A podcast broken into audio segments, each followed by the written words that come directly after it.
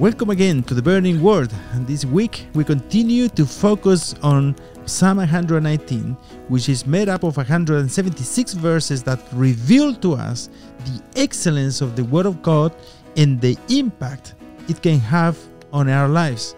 I would like to welcome to uh, all of who have subscribed lately to the channel. It is my prayer that you will be edified through these studies that you will have a more complete knowledge of who God is, um, and that there will be a love and passion for His Word in your life. This week, then, uh, we continue with stanza number 18.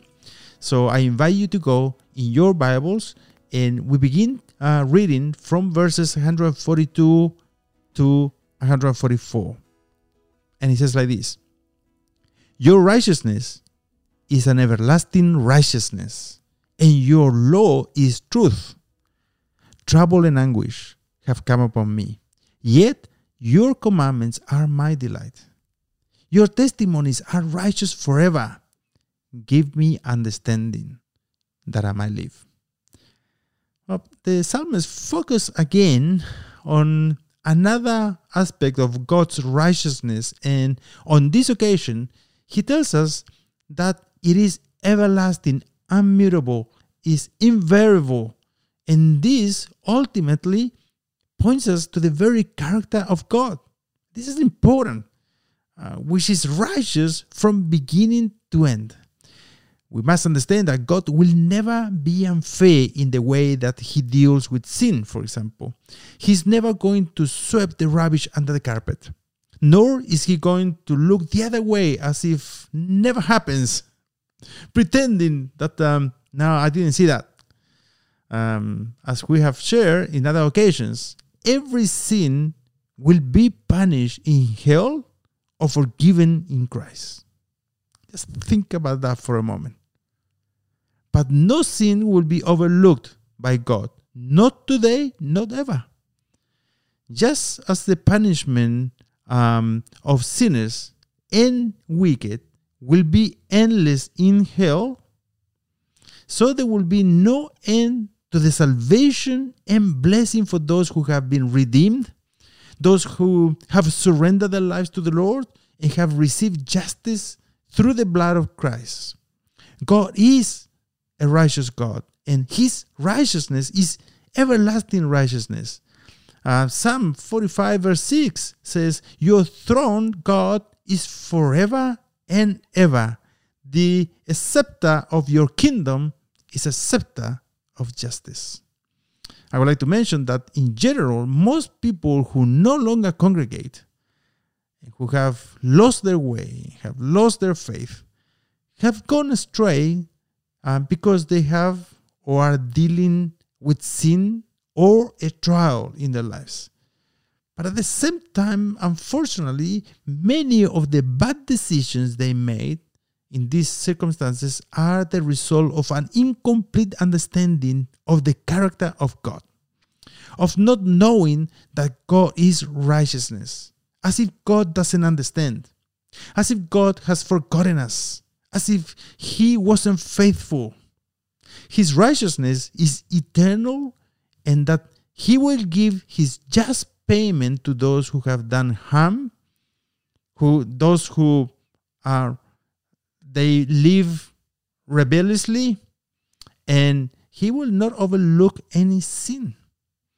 And, and it says the second line on this verse says, and your law is true. This line speaks to us first about the relationship that exists between the law of God, His word, of truth and the everlasting righteousness of God. But also reminds us of the conversation that um, between Jesus and Pilate, right? That you can find that on, on John, the Gospel of John, chapter 18, verse 37 to 38. It says, Therefore Pilate said to him, So you are a king? Jesus answered, You say correctly that I am a king. For this purpose I have been born, and for this I have come into the world, to testify to the truth. Everyone who is of the truth listens to my voice. Mm. In his cynicism, uh, Pilate asked him, What is truth? Mm-hmm. Well, truth as a concept or principle is of no importance to those who, like Pilate, are interested only in what is convenient for them, in what gives them an advantage. When it comes uh, to removing themselves from a difficult situation, truth is the first victim. When we run out of arguments, truth is the last thing that comes to mind. Especially today, many, many people are just not interested in the truth. And this is especially, especially significant at the time when relativism has permeated the culture so strongly. It is common for people today to think um, there is no su- such thing as real truth. There is only your truth and my truth and his truth.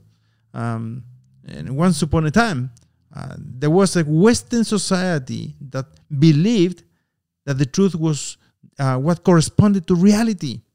Today, we see at all levels of organizations, government, and agencies that the truth is what makes sense at the time or is useful for advancing the agenda of the day. However, by concept, the truth is exclusive.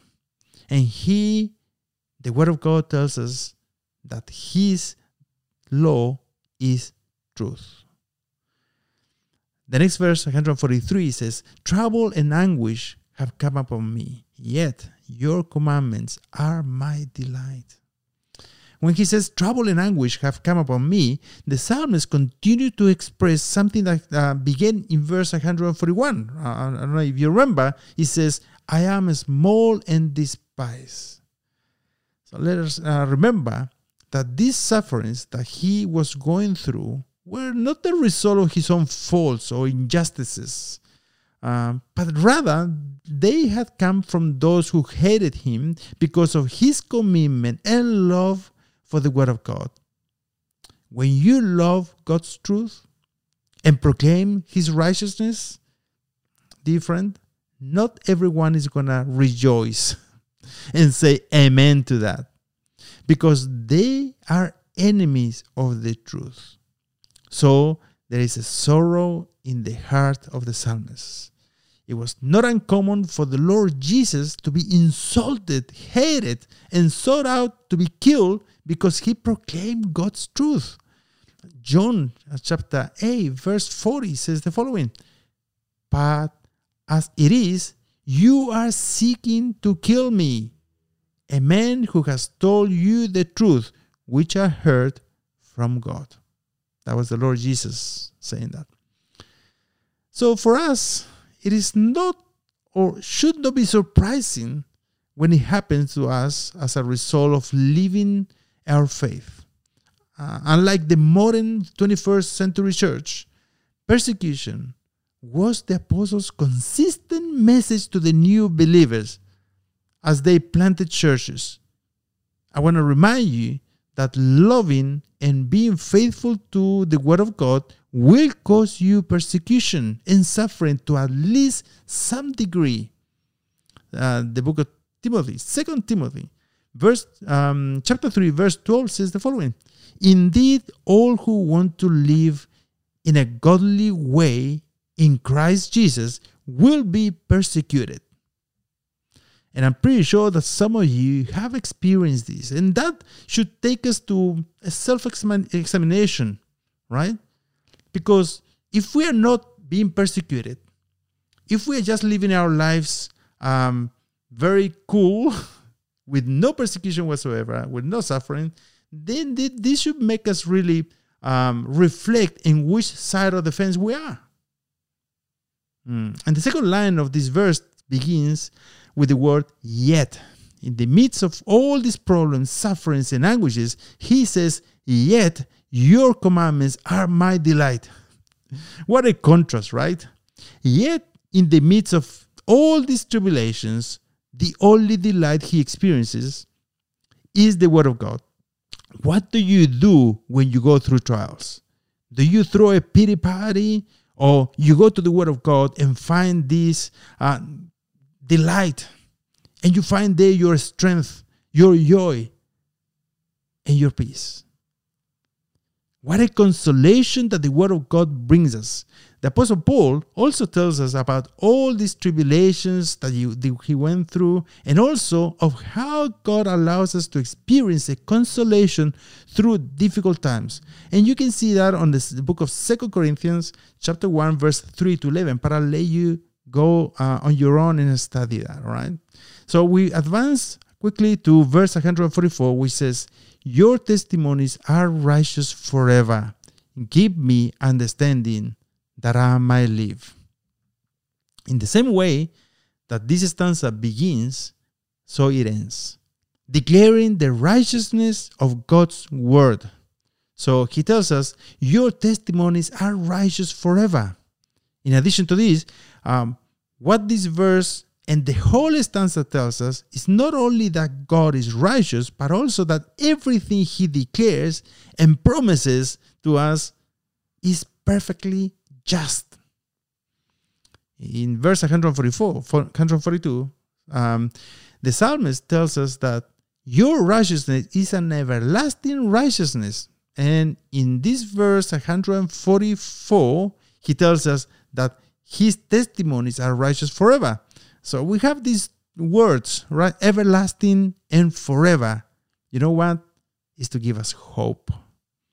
Although the laws of men um, have been written in, in bronze or marble, they will have crumbled through time, and in many cases, man himself uh, will have them destroyed, right? As we have seen lately. But as verse 89 says this, Forever, O Lord, your word is settled in heaven. There will never be an update of the word of God. There will never be an appendix um, you don't have to go to your um, bookstore and buy the appendix of the Bible, all right? So don't worry about that. God will never provide us with an update of his moral laws regarding what is right and what is wrong, the consequences of sin or obedience to his word. The testimonies of God are righteous forever. And one thing that probably frustrated most people during the worst part of the pandemic is that the rules kept changing and we did that what we could to provide for our families while trying to abide by the rules. But it just so happened that while we were still trying to get used to them, they changed again. well, the Word of God is faithful, it never changes. We can trust that it will not be influenced to benefit a certain group it never goes out of style. And what is declared 2,000 and 3,000 years ago is still valid today. Right will always be right, evil will always be evil.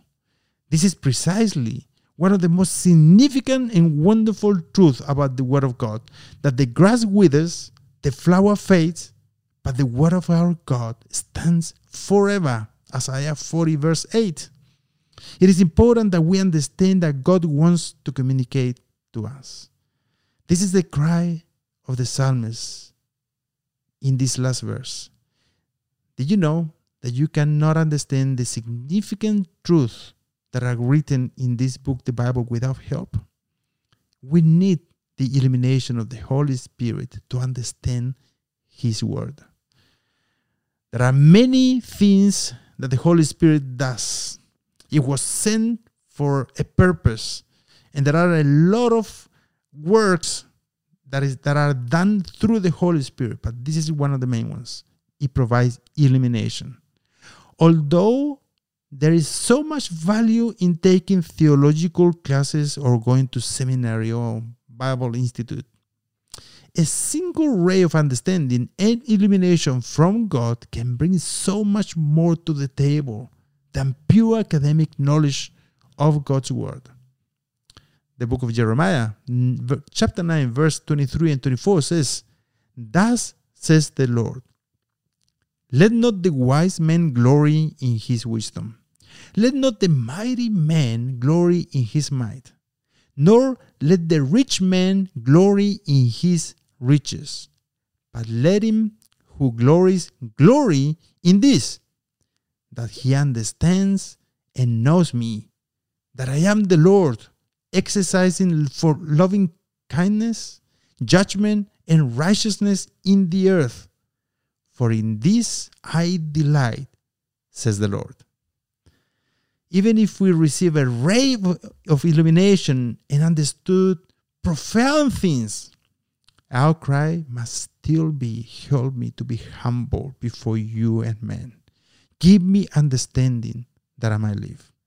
Make me understand the holiness of your testimonies, their breadth, its perfection, its um, intimate connection with every part of my daily work, with the way it restrains my inclinations and how it helps me control my emotions, my passions.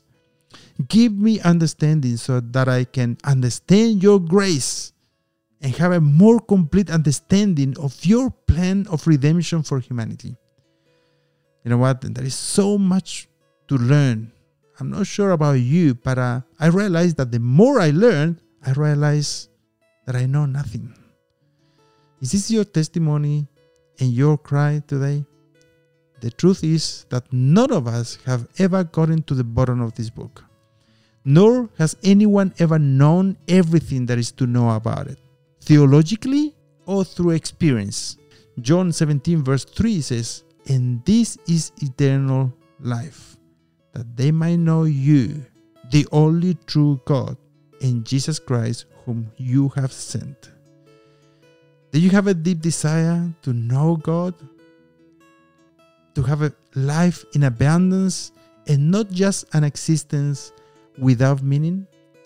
Today you can ask God to give you understanding and to teach you the truth of His Word. So we come again to the end of this devotional and also to the end of this stanza again. So this was stanza number 18. Soon we will be starting with stanza number 19 called Qoph. Uh, God bless you. It will be until then.